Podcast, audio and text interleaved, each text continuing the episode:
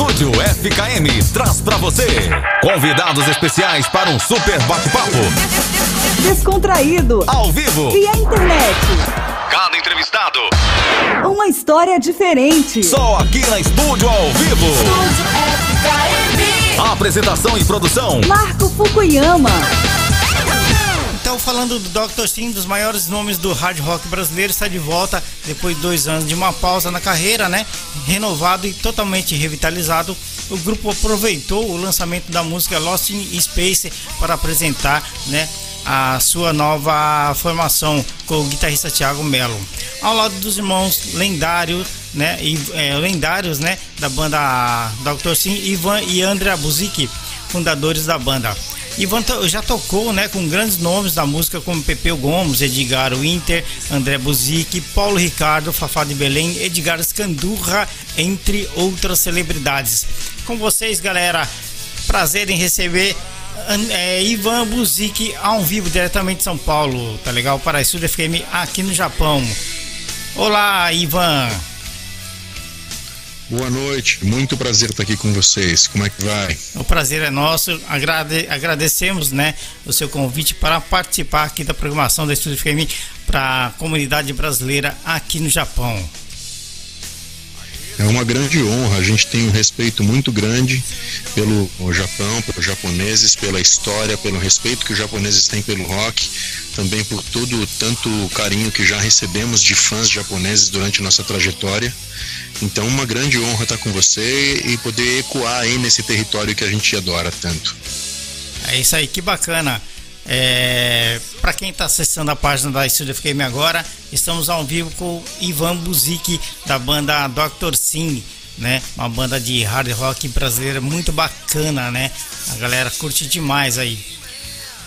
Ivan, é, você vem de uma já de uma família de músicos, né? Seu pai era músico, né? e foi fundador das bandas Jazz Band e Blue Gang. Então é daí que vem a sua influência musical, né? Sim, sim. A gente, como realmente existe aquela expressão nascer em berço né, musical. No nosso caso era mesmo, que a gente ficava no berço enquanto meu pai ensaiava com a Traditional Jazz Band então a gente cresceu ouvindo jazz, blues, até rock and roll, que ele mesmo quem ele e os músicos dele que apresentaram para nós os primeiros jazz, blues e rock and roll. É, e depois, logo na sequência, quando a gente já era é, adolescente, ele, a gente podia acompanhar a gravação de um dos discos mais emblemáticos, é o disco de maior sucesso que já existiu no Brasil, chamado Blue Gang, que era um disco de country rock que meu pai gravou na década de 70. Então a gente teve essa escola e a gente realmente ficou inspirado por tudo que meu pai fazia e não, não, teve escapatória. A gente quis seguir os passos dele na música e ele toca até hoje. Hoje ele tem a, a banda André Buzik Hotline Jazz Band e está com 80 anos, mas mandando ver, tocando várias vezes por semana em grandes casas de jazz aqui no Brasil. Que bacana, deve ser um prazer enorme, né? Ter o, o pai como músico, o irmão, a família, quase que toda música, muito legal. Deve ser muito emocionante isso, né?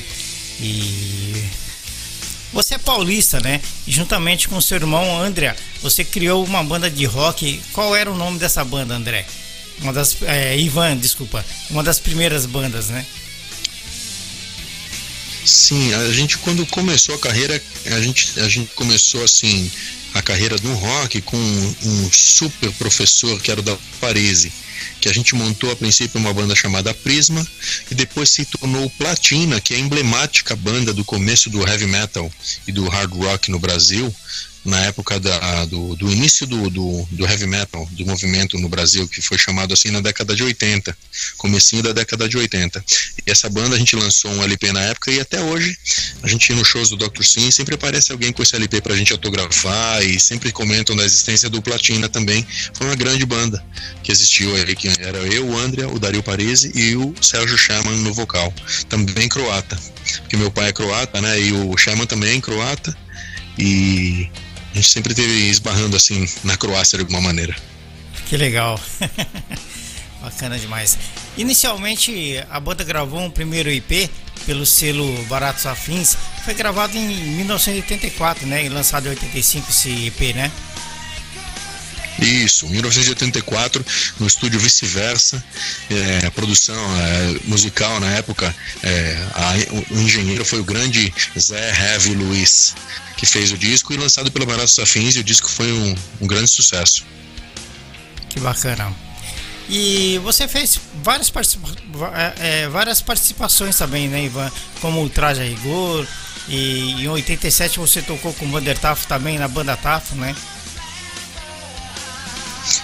Sim, a gente, é, desde o Platina em diante, eu e meu irmão, a gente ficou bastante, como eu diria, bastante respeitado no como baixista e baterista. Então, é, sempre pintava trabalhos assim que eles queriam chamar os dois irmãos para segurar a famosa cozinha, que é chamado bateria e baixo, né? É, então nesse trajeto foi Platina, Chave do Sol, Cherokee, Logan, aí obviamente sempre gravando jingles, é, tocando em bailes, bandas de baile, tocando na noite jazz e blues com meu pai. E, e até que isso culminou no convite do Vander Tafo para gravar primeiramente o disco solo dele em Los Angeles, produzido pelo Liminha, e que fez muito sucesso, música em novela, várias aparições nos maiores programas de TV da época, aquela coisa, Xuxa, Mara Maravilha, Angélica, era um sucesso mesmo. E depois, na sequência, a gente acabou se tornando Banda Tafo, que foi uma explosão no Brasil chamada a Banda Tafo, que ficou de 88 até 89, 90. Um, um grande período que eu e o Andrea tivemos aí essa grande honra, essa experiência de ter uma banda junto com o Vander Tafo, que um grande herói da música brasileira, né? Um grande guitarrista, guitar hero mesmo. Lembro do Vander Tafo, até comentei com você que eu cheguei a conhecer pessoalmente o Vander, né? Foi numa casa noturna no interior de São Paulo. Ele estava na, casa noturna para fazer o lançamento de um LP dele e conheci ele ali. É um cara muito legal e não tem como não lembrar do, do Vander, né? Super guitarrista mesmo, muito legal. Sim, a trajetória dele muito, muito legal. Secos e Molhados, Rita Lee, Joelho de Porco, né? Rádio Táxi, Made in Brasil. O cara realmente fez história no Brasil e tocava de uma forma genial, né? É, sem contar, é, é eu passei a, a, ouvir mesmo, a curtir o trabalho do Vander mesmo, assim, a partir do Rádio Táxi, né? Comecei a ouvir Sim. Rádio Táxi, eu comecei a gostar demais mesmo. Depois que eu comecei a, a, ouvir as músicas da banda Tafo também, era muito bacana, maravilhoso mesmo. Ele era um super guitarrista. É. Muito, muito, um gênio, um gênio mesmo. Deixa, de, sempre deixou muitas saudades e ele é adorado até hoje, respeitado e sempre será porque a música dele é eterna, né? Com certeza. E aquela década de 90 eh, foi uma época que me marcou muito, né? Marcou demais e várias músicas do, da banda Tafo, é, até a do rádio mesmo que ele, que ele foi, me marcou demais também. Era uma época, era uma época muito rica das gravadoras, né? Ah. Era uma época muito rica de investimentos de gravadora.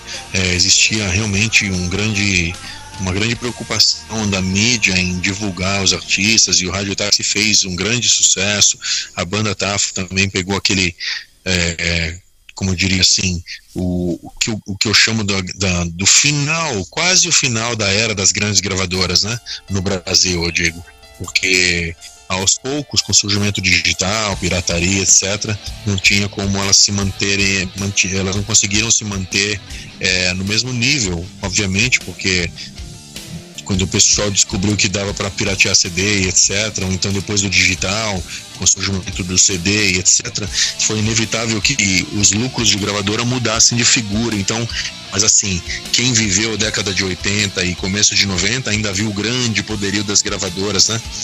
Foi muito bacana. Eu, eu pude viver isso aí, esse final. Hoje em dia tem o lado bom e o lado ruim, mas também hoje em dia com essa coisa digital também a gente tem acesso muito mais rápido em todos os cantos do planeta. Também tem suas vantagens, né? Com certeza, né? Eu cheguei a conhecer é, algumas gravadoras é, é, BMG Ariola, né? A, a, as outras que ficavam ali na Paulista, né? Eu tava Sim a empresa que eu trabalhei sempre tinha que estar indo nessas gravadoras, levar documentação, essas coisas. Cheguei a conhecer muita gente também, muito legal. E eu, eu entrava nas gravadoras e via aquela, aquelas, aquela coisa de estúdio, né? Ficava, poxa, que bacana, que negócio legal e ficava maravilhado com É. aquilo, né? É verdade, bacana, é, né? é uma coisa legal, né? Aham. Muito legal. Você Eu, eu, eu acredita também que. sempre achei, sempre achei mágico essa coisa de entrar no estúdio, essas coisas, né? Eu, eu, eu, desde criança, né, sempre gostei, gostei muito. E você acredita que de alguma forma é, essa coisa de home studio, né, de você poder trabalhar em casa, criar em casa, tanto os grandes produtores como os, os pequenos, né, você acredita que isso ajudou um pouco na, na essa coisa das gravadoras sumir do mercado? Ah, eu acho que todo o formato digital é, acabou causando isso em certo ponto, porque o Brasil foi um país que, quando surgiu o digital, realmente mataram o LP. Diferente de vários países pelo mundo, onde o LP continuou sendo consumido, comprado. Então, se você vai para a Inglaterra, você, você, o pessoal compra mais LP do que CD. Não é uma coisa que saiu aqui. Aqui no Brasil, quando o LP foi embora e sobrou só o digital, então aconteceu o que você falou. O pessoal começou a gravar em casa, o pessoal começou a não precisar mais gravar em estúdios que, que eram caríssimos, porque realmente, antes da era digital, é, para você gravar um disco, você tinha que pensar duas vezes se você ia vender tudo que você tinha para gravar um disco. Então, assim, a pessoa não podia ser bico para gravar um CD. Para você gravar um CD, você tinha que realmente ter a carreira músico para poder tentar de alguma forma investir nesse tipo de coisa. É, depois abriu mais o leque, qualquer um pode gravar um disco hoje em dia e depois da era digital. Então, obviamente, muita gente acabou é, falando assim, bom, também vou realizar meu sonho de músico. Então, por esse lado é muito bom. Mas por outro lado, houve uma invasão também de, do chamado bico, que jamais teria condições de gravar um disco ao vivo, de gravar um disco num estúdio caro, porque não ia ter. É, que assim, estúdio é uma coisa que realmente você tem que ser um grande músico ou, ou, ou, ter pelo menos, se você for, se não for um grande músico, tem que ter bastante experiência para encarar um estúdio da época antiga, onde quase tudo era feito quase que ao vivo, pelo preço das horas de estúdio. Então uma gravadora chegava e falava assim, olha, vocês têm sete dias para gravar um disco. Muitas vezes falava, você tem três dias para gravar um disco. Por quê? Porque era caríssimo. Cada vez que você. Só de comprar a fita de duas polegadas de um estúdio da época, o famoso rolo, já era um investimento de 500 dólares, mil dólares cada fita, uma coisa assim. Então, assim, era muito investimento. Eu, eu, vou, eu vou dar um exemplo. O primeiro disco do Dr. Sim, gravado com uma super produção em Nova York, em Connecticut, ele saiu mais de 200 mil dólares. Caramba. Depois da era digital, o, me, o, disco com a mesma qualidade e outras coisas já era possível fazer com 20% desse dinheiro, 10% desse dinheiro. Aí. Então, as coisas foram mudando de figura. Então, antigamente era muito difícil. Então, por um lado bom da coisa, muita gente hoje pode realizar seu sonho musical e ter sua banda, gravar seu CD e para falar a verdade, até prefiro assim, porque analisando, é muito mais gente é, é, espalhando música pelo mundo. Isso aí só pode trazer bons resultados. Só não trouxe bons resultados muito no, a princípio para as gravadoras, mas elas estão se reerguendo, estão sabendo fazer o o processo digital, iTunes, etc., virá de uma certa forma dentro de uma outra realidade, mas fazer com que a gravadora funcione em outros países, inclusive vendendo muito LP ainda, graças a Deus. Inclusive aqui no Japão, né, ainda se consome muito LP, o vinil, né? Tem muitas lojas aqui, né, de vinil. Sim, sim. E eu vejo. Não tem nada igual, né? Não tem não. nada igual você segurar um LP olhando aquela capa maravilhosa enquanto você ouve o CD, né? Não, desculpa, eu, enquanto eu... você ouve o LP. Eu me lembro. É, não tem nada pr... igual. Com certeza.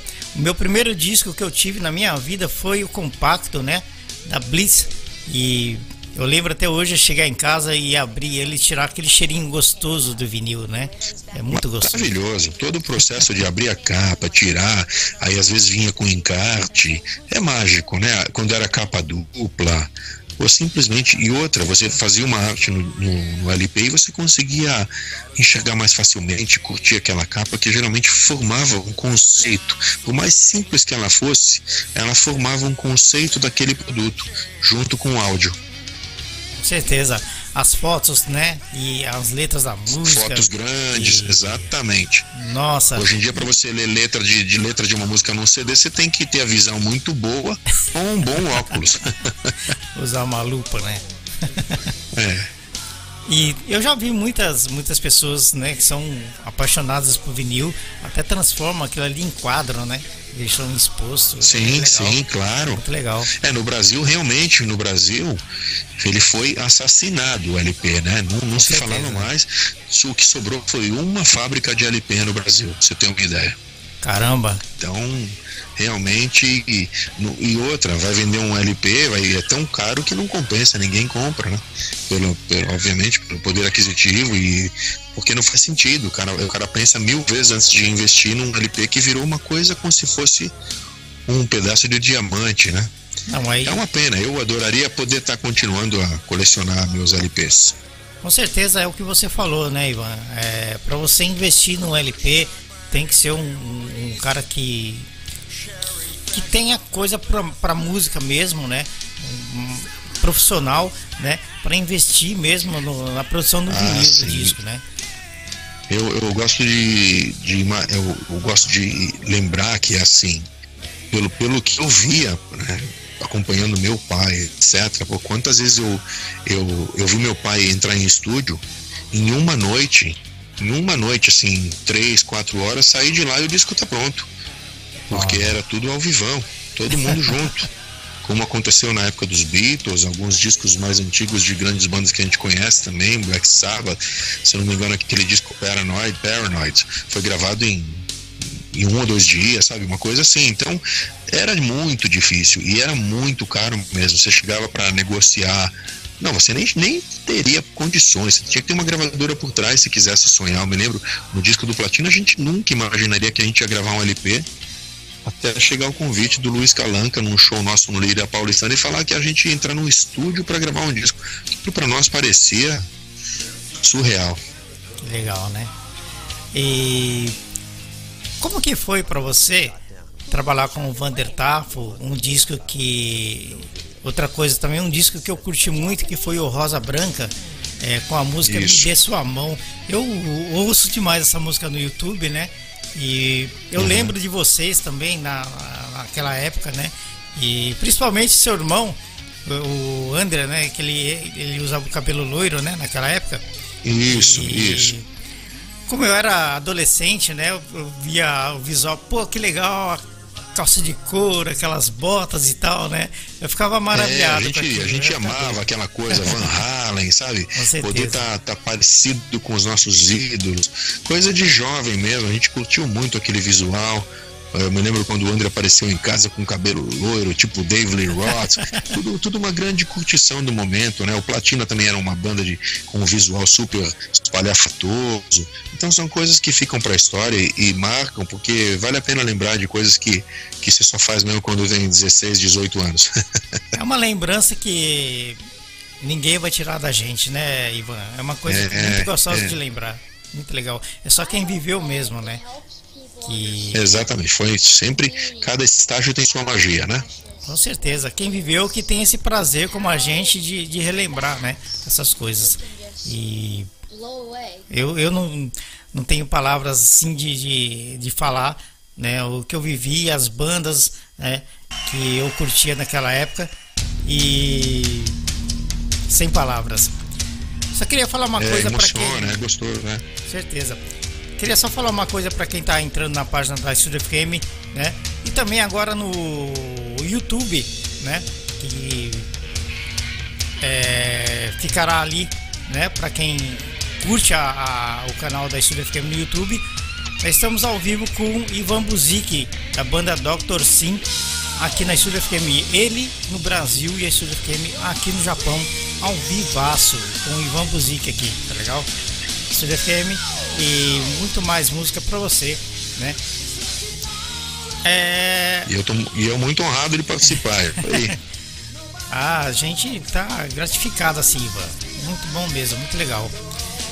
É, ainda no ano de 92, Paulo Ricardo te convidou para tocar com ele, né? Como que foi? Sim, foi quando foi foi no eu ainda tocava na banda Tafo e o Paulo tinha saído do RPM e foi fazer a carreira solo dele, inclusive ainda era o Deluxe na guitarra, Guilherme Canais na outra guitarra, é, o Paulo no baixo e no vocal e, e eu na bateria. É, a gente ensaiou na época, ensaiou uns dois meses, deixamos o primeiro disco dele pronto, pronto para gravar. Quando, quando a gente ia gravar, tipo, uma semana antes dele gravar o primeiro disco dele solo, com arranjo pronto, tudo prontíssimo, depois de um mês ou dois de ensaio, é, ele teve um problema de saúde, é, e aí, ele, uma hepatite, ele teve que sair do circuito, e aí nesse meio tempo, a banda Tafo deu uma engrenada muito grande também, e quando ele falou que ia voltar às ações dos ensaios para poder gravar o disco, aí eu não tinha o tempo hábil para poder acompanhá-lo. E quem assumiu as bateras naquela época do disco, se não me engano, foi o Claudinho Infante, amigo meu, batera do Rio de Janeiro. Legal. Mas foi muito bacana conviver com ele, porque nos ensaios, o Paulo. A gente fazia várias jams de Peter Gabriel, de Genesis, de Led Zeppelin, é um cara bem, bem culto musicalmente, entendeu? Então ele mandava muito bem nas jams também, e as músicas eram bem interessantes, aquela coisa bem pop do Paulo Ricardo, mas interessantes. Inclusive é, é um dos caras que eu tenho vontade de convidar para participar, quem sabe um dia. né? é... Claro, claro, com certeza ele vai topar, com certeza. Opa, vai ser um prazer. Até, até uma coisa bacana, assim, esse ano mesmo, na realidade em dezembro, eu tive um convite para participar do que seria a, volta agora do RPM. Ah, é? é o, Fernando, o Fernando Deluc me convidou, fiquei bastante honrado, mas realmente já estava voltando com o Dr. Sim, já lançando um novo single, e eu fui bem sincero para ele, porque uma coisa que eu não gosto é de, de atrapalhar o meio de campo de ninguém. Então fiquei honrado, agradeci. Poderia até estar tá tocando no RPM hoje, até junto com o Doctor, porque assim é legal você ter projetos paralelos também, né? Mas tem certos projetos paralelos que, que você tem que ter, é, como diria, tem que ter mais sabedoria para lidar, porque você não pode ter projeto paralelo que vai ter tanto show ou mais show do que você vai ter na tua banda principal. então você tem que ter consciência disso para nunca atrapalhar a agenda de ninguém. É, você vai ter que saber administrar certinho as duas coisas, né? Sim, mas valeu. O tempo que eu, que eu tive lá com o Paulo, com a galera, foi muito bacana, a gente se divertiu bastante. A gente ensaiava no estúdio na Barra Funda, que, que já era um grande palco, então você simulava o, o próprio palco no ensaio, uma coisa nova para mim na época também. E... Bem ou mal, bem ou mal, Paulo já era uma grande estrela, né? Já tinham vendido aí milhões de cópias.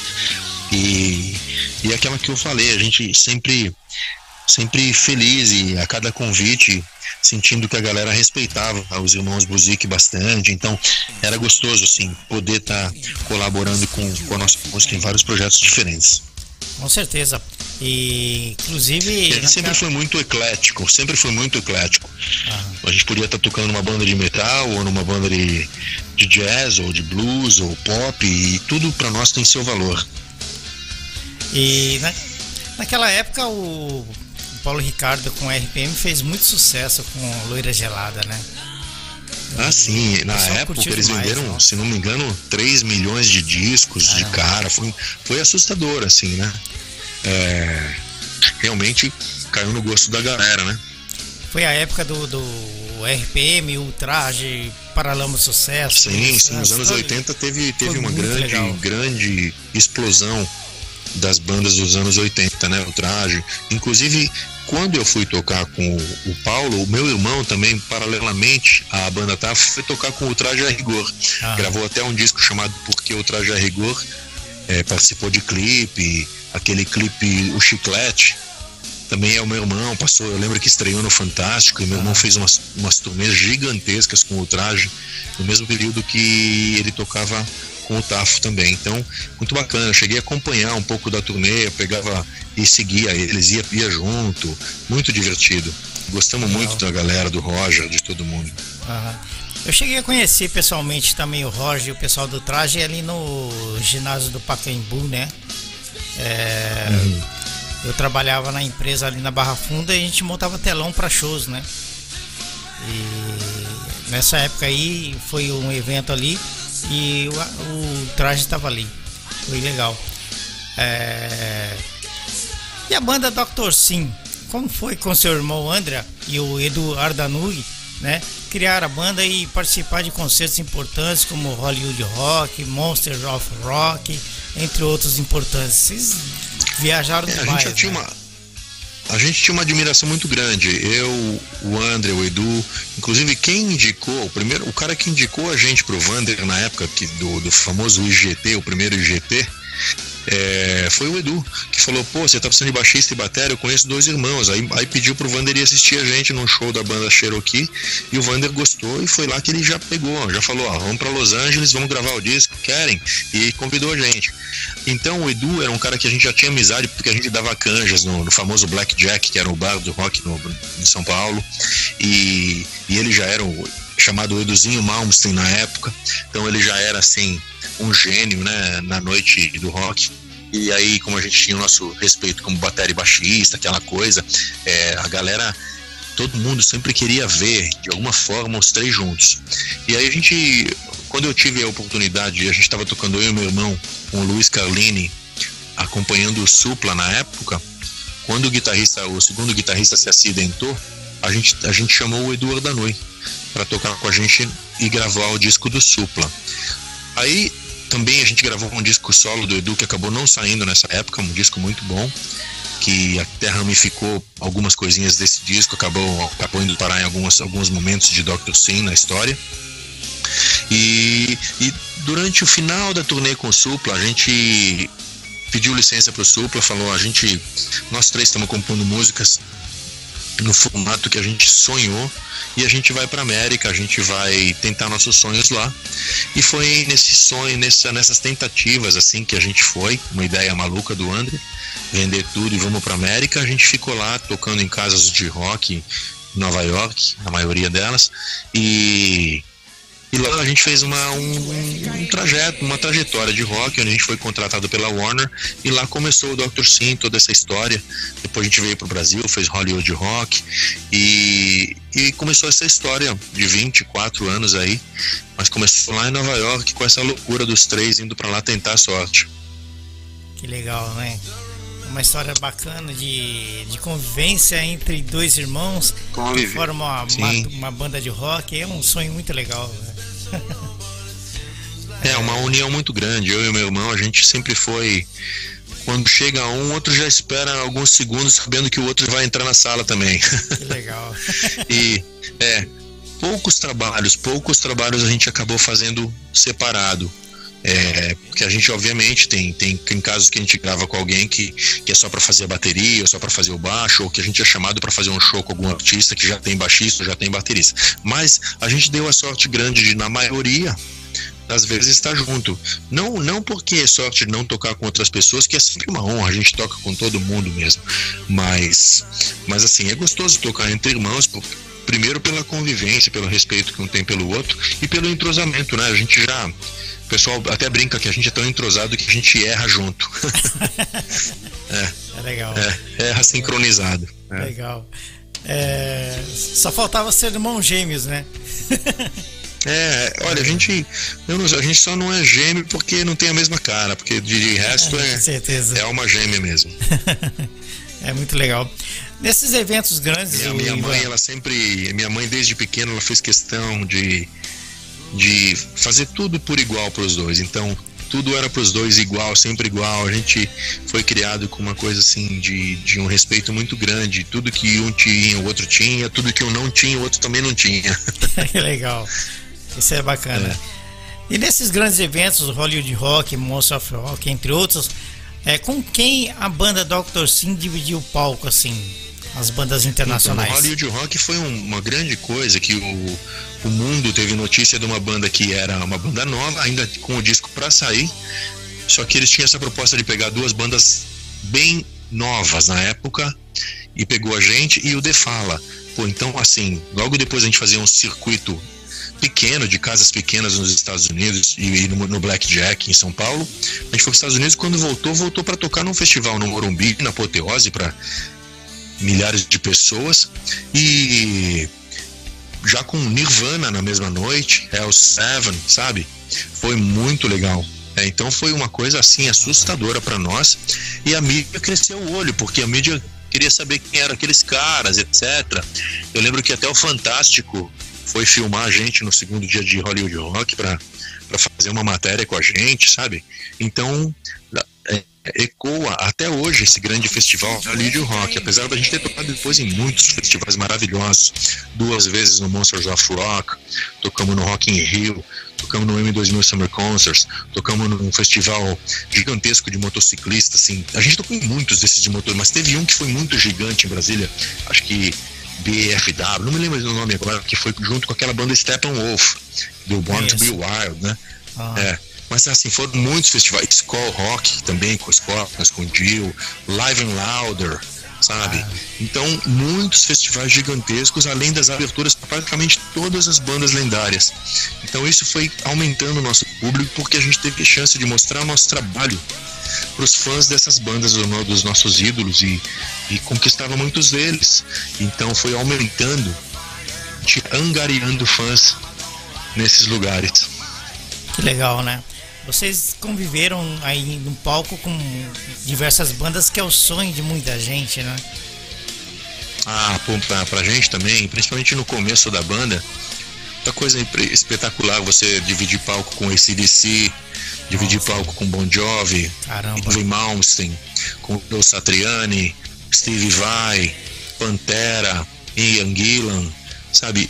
Então muita, muita banda legal que a gente teve assim a honra de abrir shows fora os festivais. É, inclusive, quando a gente abriu a turnê do Ingrid Malmsteen, isso gerou para nós uma coisa muito incrível, porque a gente tinha assinado um, um, um contrato com a gravadora daí, a gravadora Pony Canyon. E a ah. gente chegou a lançar três discos aí, e um deles é, era um disco da nossa participação nos shows do Malmsteen, que chamava Live em Brasil. Então a galera comprava o CD do Malmsteen e o vídeo, e o nosso CD Dr. Sim Live em Brasil ia junto, era um brinde. Então, de cara, me lembro que foram 100 mil cópias vendidas assim no Japão do LP, do CD Caramba. do Malmsteen. E o nosso CD ele ia junto. Então a galera também passou a conhecer mais ainda a gente no Japão, graças também a esse essa coisa legal que foi sair no mesmo produto do Malmsteen, que já era um, um deus do Japão, né? Nó. Aí é. O Malmsteen Malmes muito famoso aí sempre, né? Uma referência. Caramba. É, o pessoal aqui curte rock demais, viu? Curte rock muito mesmo. Inclusive aquele Não, vídeo do. Um sonho, um sonho que a gente tem é de fazer um disco ainda. Uhum. Assim como nossos ídolos em ah. Made in Japan, Live at Budokan, esse tipo de coisa, né? É, Aqui, é... Alguma cidade do Japão para sentir essa energia num disco ao vivo nosso aí. Esse é um sonho que a gente uhum. tem. O estádio onde é feito o Budokan, ele fica em Tóquio, né? E é Tóquio, né? Aqui, aqui em Osaka é o que a gente chama de chapéu mexicano, né? É um ah, baita de um sim, estádio. Sim, sim, Ele é gigante. Eu já ouvi falar muito isso, isso aí. Ele é muito bonito e não fica longe a gente, daqui. A gente, a gente, na realidade, somos humildes. Qualquer, qualquer localidade no Japão não precisa ser tão grande, pode ser uma, uma coisa até mais intimista, mas tocar para público que já nos retribuiu muito carinho através dos tempos aí. Não, mas pela qualidade das músicas, pela qualidade do som que vocês fazem, pelo carisma que vocês têm pelos instrumentos, pela música, né? É, o profissionalismo uhum. de vocês, qualquer espaço, eu acredito que vai ser pequeno, pra, vai ter que juntar muita ah, gente para assistir legal, mesmo. Que legal. E aí, vai. quando a gente estiver aí, quero que vocês estejam participando com a gente de tudo. Com certeza, eu, vai ser um prazer, né? Tá é um dos projetos para esse ano, se Deus quiser, é o Dr. Sim pisar em solos japoneses. Que legal. Inclusive é no Budokan, onde se apresentaram várias bandas, entre elas a que eu, eu sou apaixonado também é o Mr. Big, né? Então, ah, sensacional. Já, vezes... já, tocamos com o Mr. Big várias é vezes também. Que legal. Já tocamos com Eric Martin, Eric Martin Olha. solo aqui. Aham. E já tocamos com o Mr. Big num festival que foi recorde de público da carreira deles também. Caramba. Que eram mais de 100 mil pessoas. Olha só. Sim, eles, eles sempre comentam desse festival. Fiquei muito triste com a morte do Pat Thorpe, sim, que pra mim é um dos sim, meus sim. ídolos. Baterista. Mas é isso aí, a música é eterna, né? Quando você me falou que tocou com o Mr. Big, eu me arrepiei aqui. Poxa. Mas é. é Não, e tocamos legal. com o Mr. Big algumas vezes e um dos shows foi simplesmente o recorde de público deles e nosso, né? Cara. Porque tinham realmente mais de 100 mil pessoas na Praia de Santos. Caramba! Ele, é. ele de vez em quando, quando ele vai ao Hotel Brasil, ele vai para BH, né? Que é a minha cidade. Ele faz shows em BH também, né? Olha aí que legal. Nossa, eu adoro tocar em BH. A gente sempre que sempre que o Dr. Sim tocou lá foi memorável. Nossa, muito mesmo. BH é minha BH não é a minha cidade, é a, minha, é a cidade que me adotou, né? É, uhum. eu, eu, sou apaixonado por BH, né? Eu sou paulista da, da Zona Leste, mas BH eu, eu fui e é um lugar que eu quero viver. É um lugar muito bacana, gosto demais. Ah, é, eu também tenho, só tenho boa lembrança de lá, viu? Com certeza. É... Tem uma coisa que é bacana, eu me lembro que uma vez um amigo nosso tinha um programa também, ele filmou Slivers, chamava, e ele filmou vários episódios de, da nossa turnê. Um desses, desses episódios a gente passa por BH na turnê do Dr. Sim. E vale a pena, se dia que você puder botar no YouTube aí, você vai dar risada pra caramba. Que bacana. Como, é, como que é que eu, eu acho no YouTube? É, você coloca Slivers na estrada. Ah, tá. Depois na estrada com o Dr. Sim. É muito legal. É. Bacana. Para quem está acessando aí a página da Studio FM ou ouvindo pelo aplicativo, né, estamos ao vivo com o Ivan Buzik, ele que é um dos fundadores com seu irmão André, a banda Dr. Sim, ao vivo de São Paulo para a Studio FM aqui no Japão. Muito bacana, né? Agradecemos a participação aí do Ivan, né? É, uma curiosidade, Ivan, sobre seu trabalho, é, como que foi? Conta aí para quem está ouvindo, né? Eu sei que tem muita gente que é fã dela, aquela é, contracenar com a Gisele Bündchen, aquele comercial de TV do All Star. Uhum. É, foi um barato aquilo, porque na realidade assim, era uma coisa. Eu tinha uma amiga que era produtora de, de comerciais. E ela era fã também da gente como músico. E eu me lembro de um episódio que ela falou assim: olha, vai ter um comercial que com Gisele Bündchen, com esse tipo, e ela falou que ia precisar de uma dublagem para para música da banda que iria atuar no comercial. Foi engraçado que eu achei que ela tinha me chamado para bateria. Só que na realidade depois, no dia de ir para lá, ela falou que não, eu teria que dublar um guitarrista. E assim, uma coisa que todo mundo brinca com, comigo, todo mundo, o Vander brincava, Dinho, vários amigos meus, que eu sou o maior dublador de guitarra que existe no mundo. Porque eu sou apaixonado por guitarra, eu toco ah. guitarra, sabe, nada virtuoso assim, apenas para compor as minhas coisas, tanto que eu componho bastante coisa para as minhas bandas. Mas assim, pode ser o solo que for do Steve Vai, do Malmsteen, do Blackmore, eu dublo do Michael Schenker, o cara, ele, ele jura que eu tô tocando solo. pode ser guitarrista, ele vai jurar. Então o que que eu fiz? Ela falou, não, vai ser na guitarra. O que eu fiz, cara? Eu fui no dia do teste, falei, quer saber? Era uma, era uma grana muito boa na época, falei, vou fazer essa parada, né? Meu irmão, não, não vai, tá louco, pra propaganda, não sei o que. Aí beleza, que a gente sempre fazia muito, mas fazia parte do jingle, fazia o, a música para os comerciais, nunca aparecendo como artista. Só que aí eu fui, fiz o teste, tinha um monte de e um monte de modelo. No final, quem pegou a vaga fui eu. E aí eu contraceno, né, com a Gisele, como se ela fosse uma tiete. E, e eu vou, tô solando ah. uma, uma, coisa meio Steve Vai assim. E, muito legal e de repente acorda a história e eu puxo Essa o cadastro parte. e a Gisele Bündchen que está contracenando.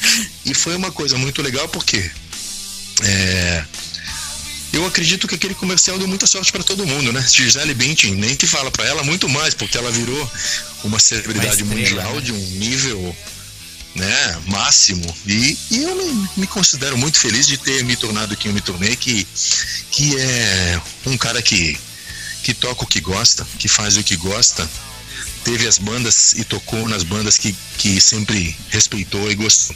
Então eu sempre fiz tudo, fiz tudo com muito amor e me considero vitorioso por isso, por ter feito a minha trajetória. Então eu considero que foi um, um comercial também que ele somou nessa coisa de boas energias para todo mundo, acredito. Que legal.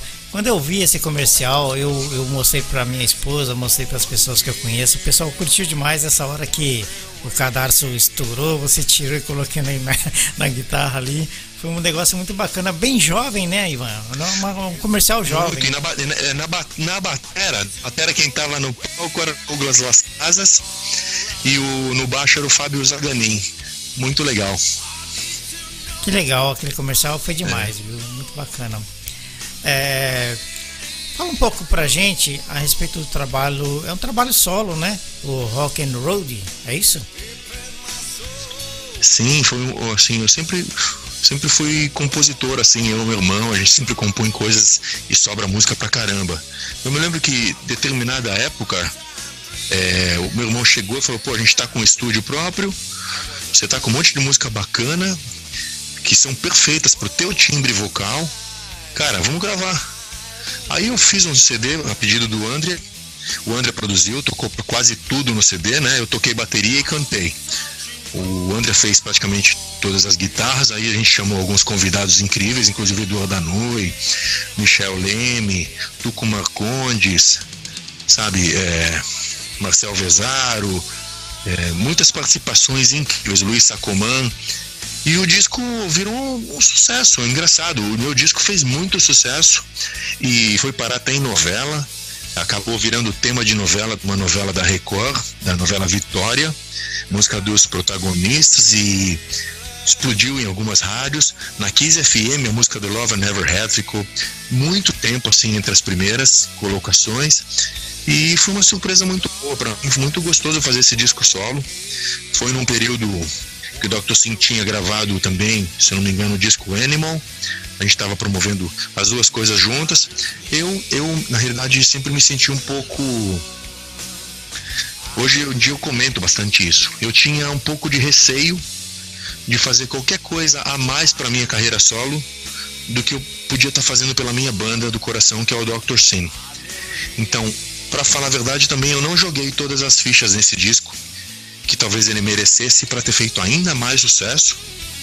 Mas assim, na realidade, a gente faz tudo com tanto amor, que não é só o sucesso de vendas que conta, né? Então assim, eu acho que eu, eu sempre tive, eu ficava enciumado de mim mesmo. Quando eu vi o meu disco solo fazendo em algumas áreas mais sucesso que o Dr. Sim na época, eu engraçado, algo ligava um alarme em mim e falava, não, é o Dr. Sim que tem que fazer isso, não, não você solo. sabe? Mas, mas tudo bem, ficou tudo muito bem distribuído. Talvez ainda faça mais disco solo. Todo mundo tem direito de, de experimentar, né? Com certeza. Como eu, acho, né? eu acho que a gente também tem que fazer um dia um disco, uma, uma vontade que a gente tem também é fazer um disco do Dr. Sim instrumental, só pirando, só deixando nota notas pelos ares. Legal. então, assim, a gente, graças a Deus, tem, tem tanto amor e tanta inspiração diária pela música que dá para criar várias coisas, vários projetos diferentes e várias ideias também para o Dr. King sempre. Que legal. E como você consegue conciliar, né, tudo isso aí, né, com seu, vamos dizer assim, seu mundo particular, né, família e tal, como que é você conciliar isso? É, a vida de músico é, é uma loucura, né? Realmente você tem que tem que saber o que faz. No caso, é, tudo que a gente faz envolve música. Por exemplo, tudo que a gente faz mesmo, é, eu poderia ter, sei lá, ser dono de uma loja de sapato, ou de roupa, ou de CD, ou seja o que for. Só que tudo que a gente faz é envolvendo assim tem estúdio de gravação, é professor de bateria numa escola de música, sabe? Aí trabalha também com workshops ou coisas relacionadas à música. E, e, a, e as bandas, projetos, gravações, a gente, a gente atua muito também como sideman, né? Que é aquele músicos que são convidados para gravar com outros músicos. Uhum. Então a gente é muito requisitado nessa área. E, e fora isso tem a coisa central e principal da nossa vida já há 26 anos, vamos dizer assim, que é o Dr. Sim. Né? Então, é o centro de tudo, é o Dr. Sim e as outras coisas acontecem em volta. É porque é, você tem uma banda. sem, exemplo, sem uma... tirar a respeito do que acontece em volta, né? Aham. Você tem uma banda como a Dr. Sim, né? E você ter família, eu penso assim, poxa, os caras têm que viajar para fazer show aqui e lá e tal, né? Ah, já é. aconteceu alguma vez assim, a, é, a, a, esposa falar, pô, de novo vai viajar e tal, né? é, a gente, graças a Deus, sempre teve muito apoio é, de mãe, de família em geral, de, de ficarem felizes quando a gente tá tocando, né? Obviamente viagens mais longas, como um período que a gente ficou seis meses direto nos Estados Unidos, é, são períodos realmente que a família sente, que a gente sente, que você fala, meu Deus, que saudades de casa, né? Então, obviamente, quando você está na estrada, você está evoluindo, trazendo melhores coisas até para tua família, sabe? Claro. É, obviamente, quanto mais show, você tem mais retorno, você tem mais condições, você espalha mais o seu, a sua arte, mas realmente é, é sofrido, às vezes você fica longe de casa. Só que a gente, a gente, graças a Deus, a gente fica longe de casa, a gente fica ligando de meia em meia hora. Hoje em dia, graças a Deus, com essa coisa mais avançada, dá para falar com mãe, com todo mundo né? O tempo inteiro. Então a gente, a gente tenta encurtar as distâncias pelo telefone e, e etc. Pelo né? WhatsApp, mas, assim, né? Que... A gente também. É, mas a gente nunca foi muito a favor. Eu acho que se a gente tivesse proposta para tocar 300 dias por ano, eu acredito que a gente talvez recusaria esse tipo de coisa. É Porque a gente também gosta de ter o pé no chão, até para você conseguir raciocinar e para você manter a tua integridade física. Uma banda que faz, e eu conheço bandas que fazem 300 shows por ano. Pô, a banda não, não descansa, a banda não tem, não tem vida, entendeu? Então, assim, eu acho que dá para conciliar. Para mim, um modelo perfeito de, de banda, assim, um modelo, se eu pudesse escolher um sonho, seria assim: fazer três shows no fim de semana descansa no outro, aí pula esse fim de semana, faz mais três shows no outro fim de semana. Sabe, a menos se você vai fazer turnê europeia, vamos supor uma coisa assim, aí você tem que pegar 15 dias e fazer 10 shows. Muitas vezes pegar 15 dias e fazer 15 shows. Mas aí é um caso diferente. Hum. Mas assim, eu acho que. Só que isso que eu tô falando é um sonho, né? Um sonho claro. impossível, porque não é a gente que escolhe. Certeza. não é o artista que escolhe a sua turnê e suas datas, né? Uhum. Mas, mas eu sempre rezo mesmo, rezo para ter mais datas possíveis, para a gente poder fazer o que a gente mais gosta. Quando a gente está na estrada, é uma alegria não existe alegria igual quando a gente está num ônibus indo fazer um show, ou está num avião e você sabe que você vai, aí você interage com o público. Tudo. A gente, eu e meu irmão, principalmente, puta, a gente curte tudo. A gente curte o hotel, a gente curte parar nos lugares, parar nos postos, conversar, é, tá com os fãs, ouvir eles cantarem nossas músicas, conhecer as pessoas. É a magia da música, é a magia também de quando você consegue ter uma banda que atinge esse tipo de coisa. Já aconteceu algumas vezes, claro que já, né? Quando vocês viajam, como você falou, parar num poço assim, o pessoal reconhecer vocês e pedir autógrafo? Ah, sim, sim, isso acontece bastante. É, não acontece como um, um ator de Hollywood, obviamente. Uhum. e não acontece com a gente. Nós não somos nenhum Rolling Stones, né? Ou, ou Beatles. mas dentro do nosso, dentro do, do nosso patamar, isso acontece, sim.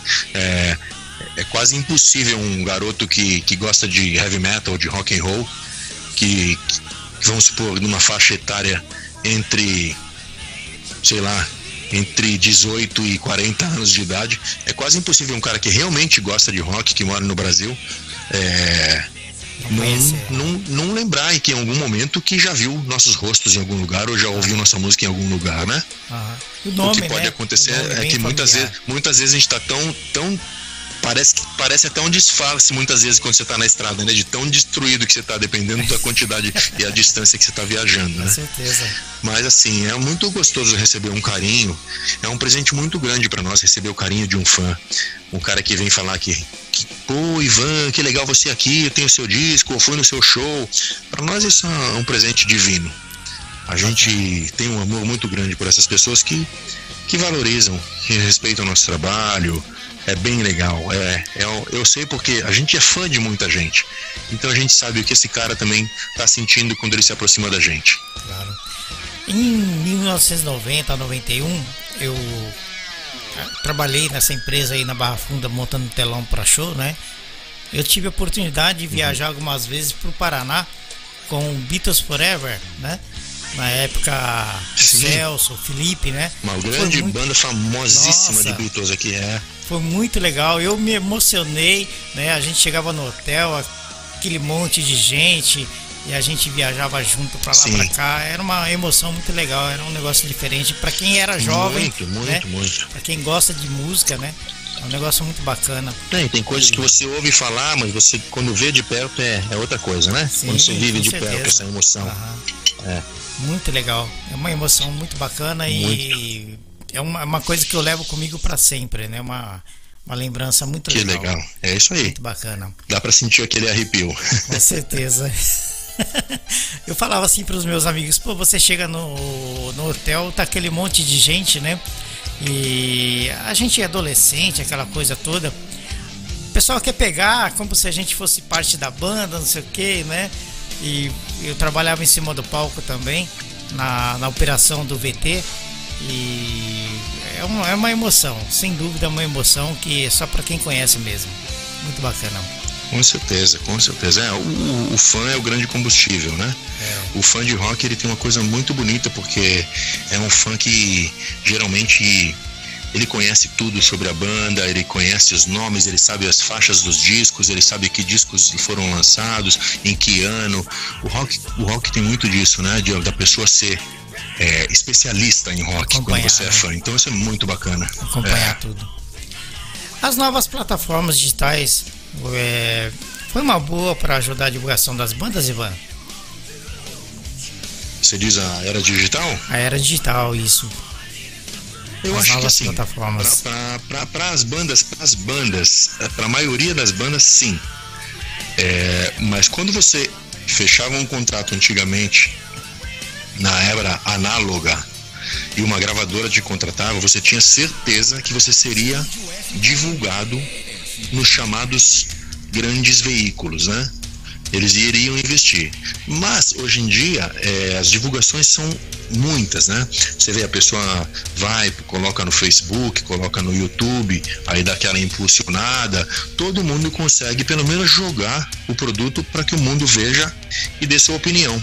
Antigamente era muito restrito, então a divulgação quem é esperto consegue consegue fazer, né? E assim, investimento, investi quem consegue a sorte de ter algum investidor também é, é muito bacana, porque quanto mais você impulsiona hoje em dia, ou quanto mais você vai atingindo mais público que possa ver teu clipe, possa ouvir teu disco, isso vai aproximando as pessoas, né? Mas eu sempre acho que o que as bandas têm que fazer mesmo é vestir a camisa da coisa real, fazer shows, sabe? Gravar discos que sejam possíveis de reproduzir ao vivo, que não sejam discos falsos, porque hoje em dia, se você quiser, você monta um disco inteiro sem a pessoa saber tocar uma nota.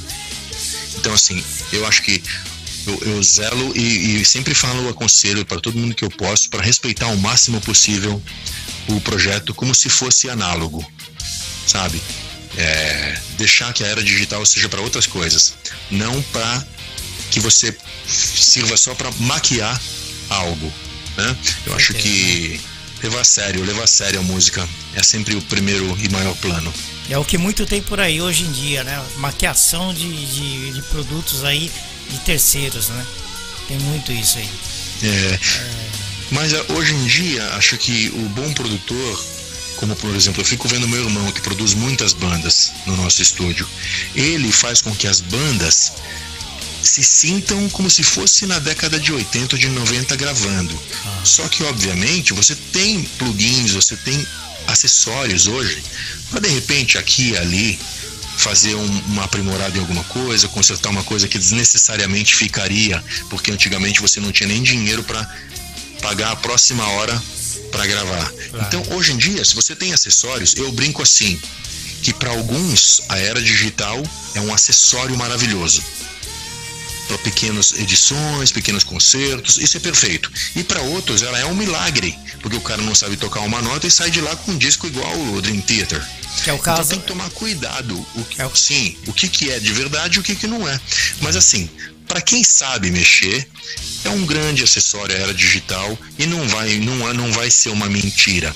Vai ser apenas um capricho que não era possível antigamente mais ou menos assim, como na cena dos grandes DJs, né? Tem vários softwares aí que você consegue montar música, fazer aquela coisa toda, como uhum. se você fosse o DJ, né? E uhum. não é aquela coisa produzida mesmo pelo DJ, então o cara consegue dar uma maquiada, joga nas redes sociais aí, né? Ah, é a minha produção. Sim. né? Mais ou Sim. menos por aí. É, o pessoal também está mais antenado hoje. O público está cada vez mais esperto com o que é ou o que não é. é. Mas o grande público em comum, que eu quero dizer aquele público que, que não é o público fã de rock, ou é um público mais assim que ouve o que vier na cabeça, o que a mídia jogar, esse público realmente é mais fácil de ser enganado, né? Com certeza. O, um fã de rock, um fã de, de, jazz, um fã de blues, um cara que. O que é engraçado, um fã de rock, jazz, blues, ele se torna um conhecedor, ele se torna um expert. Vai ser difícil enganarem ele. Pode enganar na página 1, na página 2 já não engana mais o verdadeiro fã de rock. É verdade. verdade. É. Mas uma coisa, na sua opinião, o novo conceito de rádio, as web rádios, né? O que, que você acha? Eu acho que essa é uma das grandes vantagens que a era digital trouxe para gente também.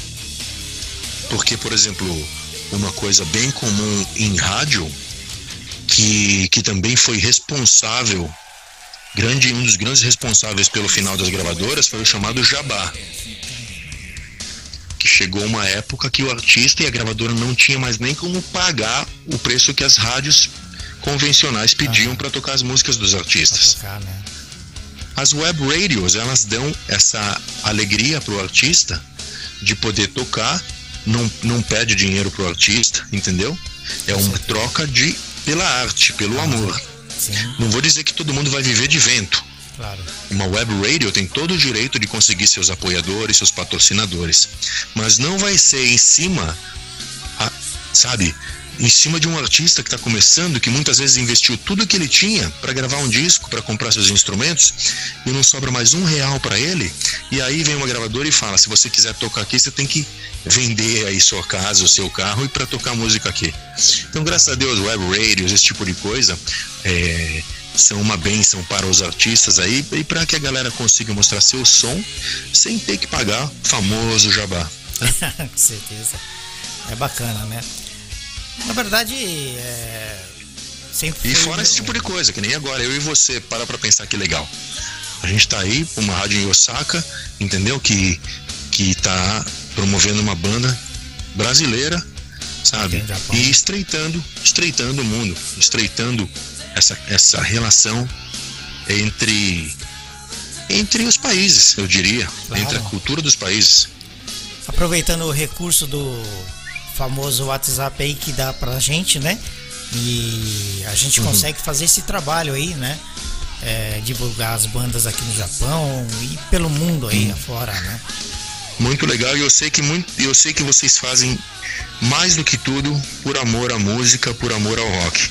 Então, respeito total pra, por vocês também. Que legal. Muito bom, muito bacana. É isso aí, galera. Studio FM, a ao vivo aqui com o Ivan, né? Da banda Dr. Sim. Quero agradecer a participação do Ivan Buzik aqui na programação com a banda, né? E você quer deixar algum recado pra galera? Aliás, o André, site? Aliás, o André, o, o André Buzik e o Thiago Melo ah. pediram pessoalmente para que eu deixasse um grande abraço para você e para quem estiver escutando. É, eles estão comigo aqui, assim, eles estão ouvindo, tá? É, não falaram, mas estão comigo assim, mandando um grande beijo para todos. Legal, muito obrigado, galera. Muito obrigado mesmo. É uma honra receber vocês aqui na programação do Estúdio FM.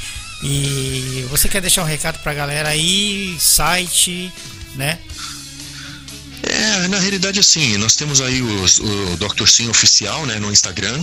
Instagram Tem também isso. a página do Dr. Sim no Facebook. São os dois veículos mais legais, os dois as duas páginas mais fáceis de acesso e pesquisem Dr. Sim no YouTube tanto da fase nova quanto antiga. A fase nova eu sempre alerto a galera, a gente tá, acabou de soltar um single chamado Lost in Space, Legal. que mostra aí o que vem pela frente. Em março sai o disco novo é, do Dr. Sim. E enquanto isso a galera vai ouvindo Lost in Space e o material antigo, que também com todo respeito ao outro DNA do, da banda, que eternamente vai ser do DNA da banda, que é o Eduardo Danui, grande irmão nosso que teremos sempre um grande respeito por ele. Ele é parte de tudo. E agora a gente dá sequência no, no trabalho com o Tiago Melo, que é um outro gênio que veio para somar muito e dar alegria para nós e para os fãs com essa continuidade do Dr. Sim. É isso aí, bacana. Muito obrigado, Ivan Buzik, a galera da banda Dr. Sim. Muito sucesso para vocês. Esperamos que um dia é, vocês estejam aqui no Japão fazendo o show aí pra galera né, do Brasil que está por aqui e que com certeza vai ser um sucesso, viu? Muito abra muito uhum. desejo muito sucesso para vocês de coração mesmo e agradeço pela colaboração e a participação de vocês aqui na Studio FM, tá legal? Muito bom, ó. Nossos fãs estão na escuta. Quem está na legal. escuta também é um outro grande mentor nosso, Mário Alexandre Abud e a Rosaninha Abud e a família. Deixar um abraço para eles também, desejar, desejar, muito sucesso com o novo livro dele, o Crapter. E Opa. agradecer você, meu irmão. Muito obrigado, muito pela, obrigado. pelo espaço aí para o Dr. Sim. E a gente se vê em breve de novo. Que legal, eu que agradeço. Vamos então aqui na Estúdio FM. Um beijo com... para todos em Osaka. Oh, grande abraço para todos aí no Brasil, saudade aí do nosso país, né? Beleza? Obrigado. Grande abraço, Ivan. Vamos aí, então com Lost Space aqui na Estúdio FM para você curtir aí Dr. Sim ao vivo, tá legal? Tá na estúdio, tá sempre na boa. Estúdio FM, Web Radio. Eu tô até um pouco emocionado aqui. Lost in Space com Dr. Sim para você curtir aí. Estúdio FM. Estúdio FKM. FKM.